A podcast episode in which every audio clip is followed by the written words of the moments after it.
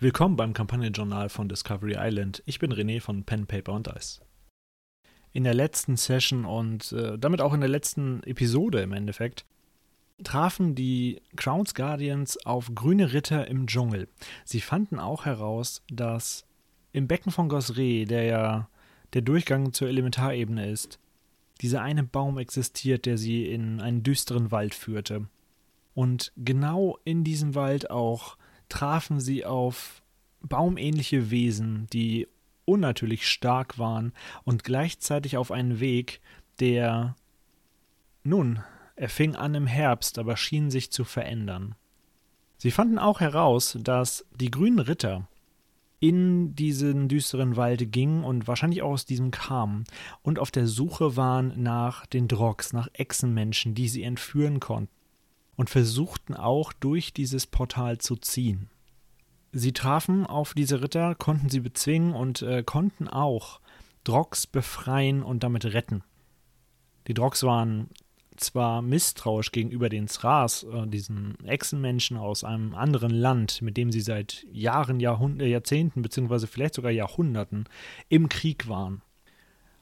Aber sie dankten trotzdem diesen Fremden, da sie ihr Leben gerettet haben. Die Gruppe suchte eigentlich den Weg nach Usaru. Sie kannten ihn, sie mussten ihn nur beschreiten. Die geretteten Drogs nahmen sie dankbar mit, sagten, dass Lord Fosk, der Egris von den Drogs, mit ihnen sprechen würde, denn er hat schon mit ihnen gesprochen, dass sie zu ihm zu bringen seien. Die Crowns Guardians wurden also erwartet. Und da endete die letzte Session und auch die letzte Episode vor den Toren von Usaru, dieser riesigen Stadt, die bewohnt wird von den Drogs, den Echsenmenschen, Brüdern und Schwestern der Sras. Damit sich meine Spieler nicht spoilern, empfehle ich bei Minute 12 anzufangen. Grundsätzlich sollte daher die Session sich um Usaru, die Drogs, Lord Fosk und die Seite in diesem Krieg zwischen Sras und Drogs sich handeln, die jetzt eben von der anderen Seite erzählt wurde. Teto Echo und Rasu sind natürlich äh, vom Stamme des Ras und indoktriniert im Endeffekt durch diese Erzählungen, dass die Drogs die Bösen seien und barbarisch, kriegerisch und so weiter und so fort. Aber sie haben wahrscheinlich noch nie die Seite der Drogs selber gehört oder dessen Heimat gesehen. Lord Fosk selber ähm, ist sich seiner Position natürlich auch bewusst. Er weiß, dass die Sras ihm nicht trauen und dass auch Teto Echo und Rasu ihm vielleicht nicht trauen werden. Daher gibt es einige Informationen, die Lord Fosk teilen würde. Darunter auch, dass und damit würde auch die Frage geklärt werden, die manche Spieler sich vielleicht gestellt haben, wenn er doch so ach mächtig ist, warum hat er die ganze Zeit noch nichts gemacht? Die Sache dahinter ist relativ einfach. Und zwar, bevor es Lord Fosk, beziehungsweise nein, das ist falsch gesagt, ähm, Lord Fosk ist ein alter Egres, der vor Jahrhunderten existierte und auch regierte. Ein Bewahrer des Friedens und der Harmonie war. Aber er starb natürlich irgendwann und zog aber Chakax und Toskan auf. Und Toskan wurde der Egris der Drogs, währenddessen Chakax der Egris des Ras wurde. Beide Völker lebten in Friede zusammen. Toskan musste eingestehen während dieses Krieges der Drogs und des Ras, dass er nicht alleine Herr der Lage wird. Und holte sich eben Hilfe bei seinem alten Mentor. Sprach mit seinem Geist und kam im Endeffekt zu dem Entschluss, dass nur Lord Fosk in der Lage sei, diesem Krieg ein Ende zu setzen. Gab also in einem dunklen Ritual sein Leben und beschwörte Lord Fosk von den Toten wieder auf. Die Sras kannten diesen Tag als die dunkle Nacht, denn der Himmel verfinsterte sich und ein Lichtstrahl erblickte aus dem Dschungel quasi Richtung Himmel. Dieses Ereignis ist fünf Jahre her und Lord Fosk hat währenddessen seine eigenen Nachforschungen angestellt. Und er stieß auf ein Problem. Das Problem, dass er bei den Sras in Azratok seine hellseherischen Fähigkeiten nicht im vollen Umfang einsetzen konnte. Etwas behinderte ihn, etwas verwehrte ihm die Sicht. Und er vermutete, dass jemand quasi am Werk sein muss, außerhalb der Möglichkeiten von Chakax. Er hat Chakax selbst unterrichtet, er weiß noch, was Chakax für Möglichkeiten besitzt und für Potenzial. Er war ihm überlegen und hätte damit auch jegliche Magie, die Chakax wirkt, ähm, außer Kraft setzen kann, können, beziehungsweise sich darüber hinwegsetzen können. Aber es musste anscheinend jemand anderes geben. Und die, die nächsten, oder von seinem Punkt aus die nächsten fünf Jahre, widmete er sich dieser Nachforschung, was oder wer es sein könnte, der ihm die Sicht auf die Sras verwehrt. Und er kam zu einer Information, die die Crown's Guardians auch schon vermuteten. Und zwar, dass es unter den Sras einen Verräter gab. Jemanden, der die Fäden zog und auch Shakax vielleicht sogar beeinflusste. Lord Fosk war sich dessen sicher. Er war sich sicher, dass Shakax getäuscht wurde von einem Dämon. Und er konnte diesen Dämon über die letzten Jahre hinweg so weit identifizieren, dass er zwar nicht genau wusste, was für einer es ist, aber dass er in Nakai hauste, dem Kriegsherrn von Shakax. Weiterhin wollte er den Crown's Guardians dann auch vorschlagen, dass sie einen Präventivschlag machen können. Einen Erstschlag sozusagen. Denn die Frage, die sich die Spieler stellen würden, ist, ist ja alles schön und gut, aber wie kommen wir zu den Zras? Wie kommen wir nach Asratok? Wir sind quasi gesuchte Leute jetzt. Wir haben den Kindern von Jedersius geholfen, geben ihnen Unterschlupf, ähm, waren noch quasi da, als Barnik beauftragt wurde, sie zu holen. Barnik ist nicht zurückgekommen. Barnik sollte zu, zu Crown's End reisen, um sie dort, diese Rebellen, die Kinder von Jedersius, zu holen. Der kam auch nicht zurück. Also, wahrscheinlich haben die Crown's Guardians irgendwas damit zu tun. Sie würden nicht so leicht nach Asator kommen. Die Frage würden sich wahrscheinlich die Spieler stellen. Und gleichzeitig will vor allem Rasun nicht, aber Tattoo Echo eigentlich auch nicht, dass am Volk selber etwas geschieht. Dementsprechend einen gewaltsamen Einmarsch der Drogs käme auch nicht in Frage. Aber selbst Lord Fosk wollte es nicht. Lord Fosk selber wollte keinen Einmarsch in die Lande der Sras und am besten noch Echsenmenschen sterben sehen. Er möchte und wollte und will mit möglichst wenigen Verlusten diesen Konflikt beenden. Und dafür würde er vorschlagen, einen Erstschlag mit den Crown's Guardians durchzuführen. Ein Erstschlag im Sinne von, er würde sie nach Azratok teleportieren und ihnen die Möglichkeit geben, Nakai zu überraschen. Wahrscheinlich würden sich bei dem Vorschlag die Spielercharaktere dann auch denken, nun ja, aber Shakax ist ja immer noch da und der Egris ist mächtig. Lord Fosk würde sich ihm annehmen. Lord Fosk würde versuchen, ihn nicht stark zu verwunden, wenn überhaupt. Ihn eher zu bändigen versuchen und auch zu behindern, dass er nicht weiter in den Kampf eingreifen könnte mit den Dämonen, den die Crown's Guardians führen sollen. Wenn der Dämon tot sei, würde hoffentlich ähm, diese Bezauberung auf Shakax beendet werden und gleichzeitig auch die Leiche des Dämons als Nachweis dienen, dass die Sras und die Drogs keinen Grund haben für einen Kampf, sondern quasi von einem Puppenspieler benutzt wurden, der an den Fäden zog. Ich gehe aber stark davon aus, dass wir in der Session selber relativ viel mit äh, Usaro und dem Gespräch mit Lord Fosk zu tun haben, weitere Schritte geplant werden müssen, der Kampf mit Barnick selber war ja auch eine, alleine das Vorbereiten der Fallen hat eine, fast schon eine ganze Session gedauert. Und ich denke auch, dass es hier ein ähnlicher Fall sein wird, dass es nicht so wie in Anführungszeichen trivial es geplant ist. Man teleportiert sich hin, überfällt ihn und dann geht man dahin und so weiter und so fort. Dass es so stattfinden wird. Ich gehe davon aus, dass die äh, Crowns Guardians und die Spieler einen Plan aushacken wollen und das natürlich eine gewisse Diskussionszeit benötigt und dann mit, sie sprechen mit Lord Fosk und erkunden vielleicht ein bisschen Osaru und ähm, diskutieren noch, wie sie vorgehen möchten, dass das so die Session sein wird. Dementsprechend sollte das von, der, von den Vorbereitungsnotizen auch eigentlich das gewesen sein. Um es also zusammenzufassen, die Idee ist, äh, sie treffen auf Lord Fosk. Lord Fosk wurde von seinem ehemaligen Schüler Toskan, dem vorherigen Egris von den Dogs, beschworen, von den Toten wieder auferweckt und Seit fünf Jahren versucht Lord Fosk herauszufinden, wer die Strippen zieht in Azratok und damit bei den Thras. Sie würden also mit ihm sprechen, er würde versuchen, einen Vertrauensbeweis ihnen zu erbieten, vielleicht sogar Einblick in sein Zauberbuch zu gewähren und gleichzeitig vorschlagen, dass die Crowns Guardians genau die Personen sind, äh, die sie brauchen, um diesen Konflikt zu beenden. Denn sie haben die Macht und die Möglichkeit, wenn sie einen Apostel wie Barnek besiegen können, dass sie auch mit dem Dämonen, der in Nakai haust, äh, fertig werden. Eine letzte Sache noch. Ähm, Rasu ist Anhängerin von der alten Gottheit Shimme Magala.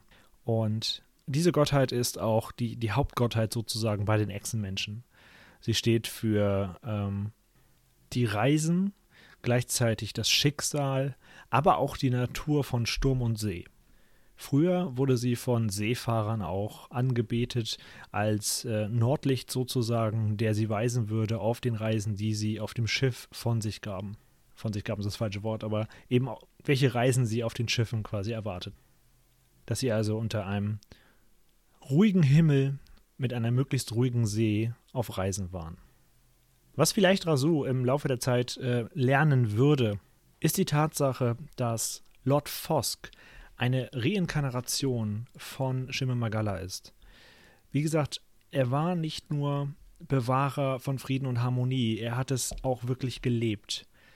Und nun, er war quasi das göttliche Abbild von dem, was die Ex-Menschen anbeteten und wurde ihnen dann auch gesendet von ihrer Gottheit. Er sollte über sie wachen und ähm, ihnen Wohlstand und Zufriedenheit geben. Aber wir schauen mal, was die Spieler danach im Endeffekt daraus gemacht haben.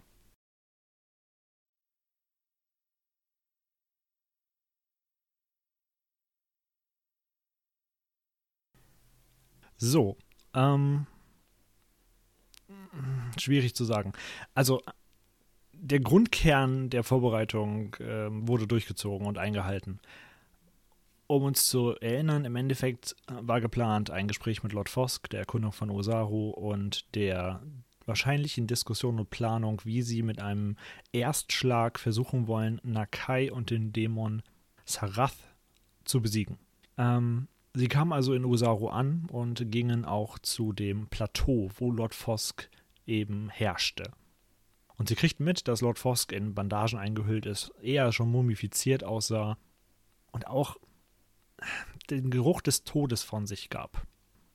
Und er sprach mit langsamen und alten, weisen Worten zu ihnen, in einer Art und Weise, wie jemand, der quasi das Wissen der Welt vor sich liegen hat, vielleicht reden würde. Und er sagte ihnen auch, dass er herausgefunden hätte, dass in Nakai der Dämon Sarath lebt. Das war schon etwas, was sie, also die Crown's Guardians, auf die richtige Seite brachte, denn sie sahen jetzt nicht unbedingt die Drogs als den Feind oder diesen Egris als einen völligen Deppen im Endeffekt an, der die letzten Jahrzehnte vielleicht es nicht hingekriegt hat, die Drogs zu einigen mit den Sahars, sondern dass er selbst seine eigenen Anstrengungen vollzogen hat, um im Endeffekt die Informationen zu erhalten, die er braucht, um diesen Konflikt zu beenden. Er erzählte eben auch die Geschichte, dass sein Schüler Toskan sein Leben gab, um Lord Fosk auf die Welt zurückzuholen. Und dass Lord Fosk auch kein Interesse daran hat, diese Welt weiter mit seiner Präsenz zu erfüllen. Er seinen ewigen, ähm, seine ewige Ruhe wieder antreten möchte aber es nicht kann, solange die Drogs und die Sras im Krieg sind. Dass es nicht das ist, wofür er gelebt hat. Das waren alles Argumente, die Lord Fosk in das richtige Licht stellten, dass die Crown's Guardians Vertrauen fassten in die Drogs und auch in diesen Anführer. Sie sahen auch äh, einen großen Tempel von Shime Magala, der natürlich Rasu sehr beeindruckte. Sie sahen aber auch, dass es eine Art was die Sras als Arena-Zelt äh, bei sich hatten in Asratok, anscheinend keine Kampfarena zu sein schien. Also alles, was den Sras erzählt wurde, schien nicht zu stimmen. Die Rocks waren ein sehr friedvolles Volk und waren quasi, wie es schien, in diesen Krieg hineingezogen worden. Lord Fosk erzählte natürlich auch, dass Sarath, der Dämon, besiegt werden sollte und dass Axas ein weiterer Wechselbalg sein sollte, eine Art dieses Dämons. Dass er quasi auch gespürt hatte und herausgefunden hatte, es würde noch einen weiteren Dämon dieser Art geben. Er aber momentan nicht von Relevanz sei, denn er ist nicht bei den Thras in Asratok. Was er den Crowns Guardians versprach, war eine Frage über die Welt. Und das sollte im Endeffekt eigentlich der, der, das Schlüsselargument auch sein, dass er etwas von sich aus anbot. Und dann kam es etwas, etwas schneller als, als erwartet. Und zwar die Diskussion und Planungsphase, die ich vermutet habe, fiel quasi aus. Und ähm, Kale und Grom gingen sofort los und guckten, was für Waren hier gehandelt wurden. Äh, Rasu auch. Aber Kale und Grom guckten auch, ob sie quasi Bolzen kriegen könnten für die Armbrüste von Kale. Und die Drogs anscheinend hatten eine Art, ähm, ja, Verwaltung oder sagen wir mal Quartiersystem, dass sie im Endeffekt nicht den Soldaten zu viel von einer Ressource gaben. Deswegen bekamen Kale 20 Bolzen und Grom 20 Bolzen, wovon der Großteil dann an Kale zusammenging. Aber Kale wollte eben auch mehr Bolzen sich holen, aber kriegte keine mehr. Sie sahen aber von den Waren her, dass es viel eben mit Fellen gearbeitet wurde, mit Kräutern auch, ähm, mit im Endeffekt auch der Verarbeitung von Tieren und Knochen. Also alles sehr natürlich gehalten, auch einige wenige Kunstgegenstände. Nachdem sie damit aber durch waren mit dieser kurzen Vorbereitung, ging es im Endeffekt schon los. Ähm, Lord Fosk teleportierte die Gruppe nach Azratok zu, also quasi vor das Zelt von äh, Nakai und sie sahen, dass einige Wachen um, den, um das Zelt von Nakai gestellt waren. Sie versuchten sich denen zu nähern und es kam zum Kampf. Sie bewältigten die Wachen, beziehungsweise hielten sie eher in Schach, denn Rasu wurde unsichtbar in das Zelt geschickt. Und so war es, dass eine Zeit lang Rasu alleine im Zelt war mit äh, Nakai, der sich in diesen Wechsel, äh, in diesen Wechselwander, in dieses Wechselbalg äh, namens Zarath verwandelte und sie dann auch attackierte mit Zaubern und äh, mit seinem Stab, den er bei sich trug. Aber gleichzeitig zwei Wachen an seiner Seite standen, die sich mit Rasu dann in einem Kampf befanden. Die anderen waren, wie gesagt, außerhalb des Zeltes und kämpften dort mit den Wachen. Irgendwann wurde durch, ich glaube, es war entweder Rasu oder Grom, ein Teil der Zeltwand eingerissen dass Kale zumindest noch von außen in, diesen, in dieses Zelt reinschießen konnte. Aber genau das war auch gleichzeitig für Sarath die Möglichkeit, ähm, violette magische Geschosse auf Tattoo Echo zu werfen, der damit auch ähm, irgendwann zu Boden ging. Der Kampf war sehr angespannt, dadurch, dass Grom von den Wachen aufgehalten wurde. Kale versuchte das Beste daraus zu machen, teilweise ins Zelt schoss, teilweise auf die Wachen außerhalb. Tattoo Echo versuchte mit seinen Zaubern auch entweder die Wachen in Schach zu halten, seine Freunde zu unterstützen oder eben äh, Sarath zu behindern. Und Rasu hatte eigentlich auch die Haupttätigkeit vor Ort beim Dämonen selber und seinen zwei Wachen, hielt dort die Stellung schaffte es aber auch nach und nach, die Wachen eben äh, bewusstlos zu schlagen, beziehungsweise außer Gefecht zu setzen und sich mit Sarath einen Kampf zu liefern.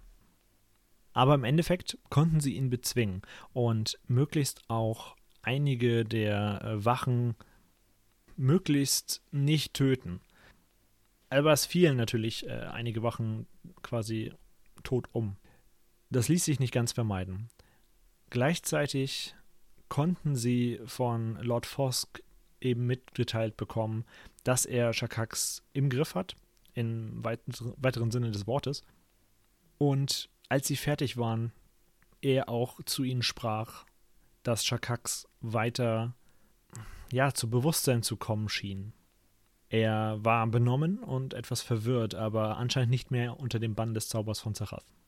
Also es ging alles ein bisschen schneller als, als geplant. Ähm, ich hätte den Kampf etwas weiter ausgeschmückt und ähm, auch vielleicht noch einige kleine Notizen dazu gemacht, die vielleicht den Kampf noch etwas, sage ich mal, spezieller gemacht hätten. Aber grundsätzlich war es schon mal ganz gut. Ich hatte äh, im Endeffekt vorher, vor Wochen oder Monaten, ich weiß es gar nicht mehr, einen äh, Statblock geschrieben für diesen Wechselwandler, für dieses Wechselbike, damit ich dann jetzt auf den zurückgreifen konnte. Das war natürlich sehr hilfreich. Die Karte haben wir relativ schnell improvisiert. Haben, ähm, das Zelt hatte ja Tattoo Echo schon äh, vor einigen Sessions ausgekundschaftet. Wusste also grob, wie es darin aussieht. Dann haben wir uns natürlich kurzerhand eine Karte dazu gemalt und das Gelände damit definiert, darum gestellt, ich glaube sechs Wachen oder so. Und schon konnten wir einen Kampf improvisieren. Die Geschichte selber war von vornherein ja niedergeschrieben und schon relativ klar. Die Idee mit, sie haben dann den leblosen Körper des Dämon, der vielleicht sich auch langsam zersetzte, könnte eben dem Volk der Sras gezeigt werden. Shakak selber ist unter dem Zauber dann nicht mehr quasi getäuscht und kommt langsam zu Bewusstsein. Sie haben also die Möglichkeit, sich zu erklären, dass Lord Fosk nicht wie ein Infiltrator aussieht, sondern wie einen Retter. Das war so grob die Idee und genau so wurde es nachher auch umgesetzt. Sie sahen, dass ähm, der Dämon langsam anfing, zu Asche zu zerfallen. Aber sie selbst schalteten eben schnell genug, dass sie noch diesen Leichnam eben mittragen können, um ihm den Volk zu zeigen. Aber genau da haben wir geendet. Sie haben quasi geendet, als sie den Leichnam von Sarath in den Armen trugen. Die Spieler haben schon angekündigt, dass sie eben das nächste Mal versuchen wollen würden, die Sras davon zu überzeugen, dass der Krieg eine Farce war, um eben diesen Konflikt zu beenden und auch ja, im Endeffekt zu schauen, wie die beiden Völker miteinander leben würden. Durch die Worte von Lord Fosk war es schon angedeutet, dass Lord Fosk selber wieder ins Totenreich zurückkehren würde. Das heißt, eine der Fragen, die auch im Raum stand, war, wie würde wie würden die Drogs dann agieren? Wie würden sie geführt werden? Wer würde sie führen? Würden sie zu den Zras ziehen? Würden sie mit den Zras zusammenleben? Würden sie Usaru aufgeben oder würden sie dort verbleiben? Das waren alles Fragen, die wir im Endeffekt auf die nächste Spielsitzung verschoben haben, die die Spieler dann herausfinden sollten. Für die Spieler war es ein ähm, großer Erfolg, dass sie einen, einen wirklich großen Schritt auch in Richtung Beendigung der Geschichte des Ras und Drox gehen konnten. Und gleichzeitig war es für mich die Überraschung, dass wir schneller dazu kamen und auch es fühlte sich etwas ähm, fast schon überrumpelt an, dass meine grobe Idee, die wahrscheinlich in der nächsten Spielsitzung hätte stattgefunden, der Kampf und die Konfrontation mit äh, Nakai bzw. Sarath stattfinden würde, dass das quasi von das fühlte sich irgendwie an, als wäre es innerhalb von fünf Minuten entschieden worden sein, dass wir da jetzt hingehen. Dann ähm, prügeln wir uns mit dem und der wird schon nicht so stark sein wie für Barnek, das kriegen wir schon irgendwie hin. Und dann haben wir ihn quasi ähm, vorzeigbar, dass die Sras überzeugt werden können, dass der Krieg enden kann. Dass die Drogs auch gar keinen Krieg wollen. Das fühlte sich sehr überraschend an für mich. Deswegen, die Planung der Spielsitzung war grundsätzlich ausreichend, aber hätte natürlich irgendwie diesen Kampf noch irgendwie vorziehen können. Das heißt, hätte ich das vielleicht noch berücksichtigt und mir vielleicht noch, ich sag mal, eine halbe Seite mehr Notizen gemacht, dann äh, wäre vielleicht irgendwie diese Konfrontation mit Zarath besser gelaufen. Aber gut, vielleicht bedeutet es auch einfach, dass ich äh, für die Zukunft die Konfrontation mit solchen wichtigen Charakteren etwas ähm, im Entwurf quasi schon fertig haben sollte, dass also der grobe rote Faden schon da ist, egal wann es stattfindet. Sowas wie die Konfrontation, beziehungsweise nicht die Konfrontation, aber die Begegnung mit Lord Fosk selber. Die Idee stand schon quasi in Stichworten länger im Raum. Ich habe sie jetzt natürlich einfach noch gut ausformuliert. Dass das vielleicht im Vorwege schon mal feststeht, das wäre vielleicht für die Zukunft ganz sinnvoll. Aber nun gut, alle hatten Spaß und ähm, wir sind einen guten Schritt vorangekommen. Ich hoffe, wir hören uns äh, oder ihr hört mich äh, beim nächsten Mal, wenn wir uns höchstwahrscheinlich um das Ende des Krieges kümmern. Ich gehe stark davon aus, dass die Spieler und Spielercharaktere es hinkriegen werden, mit Lord Fosk, Shakax und dem Volke des Ras diesen Konflikt, diesen Krieg beenden zu können. Also, bis dann. Für weitere Folgen und Beiträge folgt uns gerne bei Facebook, Twitter, Spotify oder iTunes. Ihr könnt natürlich auch unsere Homepage auf www.pen-paper-dice.de besuchen. Bis zum nächsten zweiten Freitag im Monat, wo wir mit dem Kampagnenjournal von Discovery Island fortfahren. Bis dahin wünsche ich lange Tage und angenehme Nächte.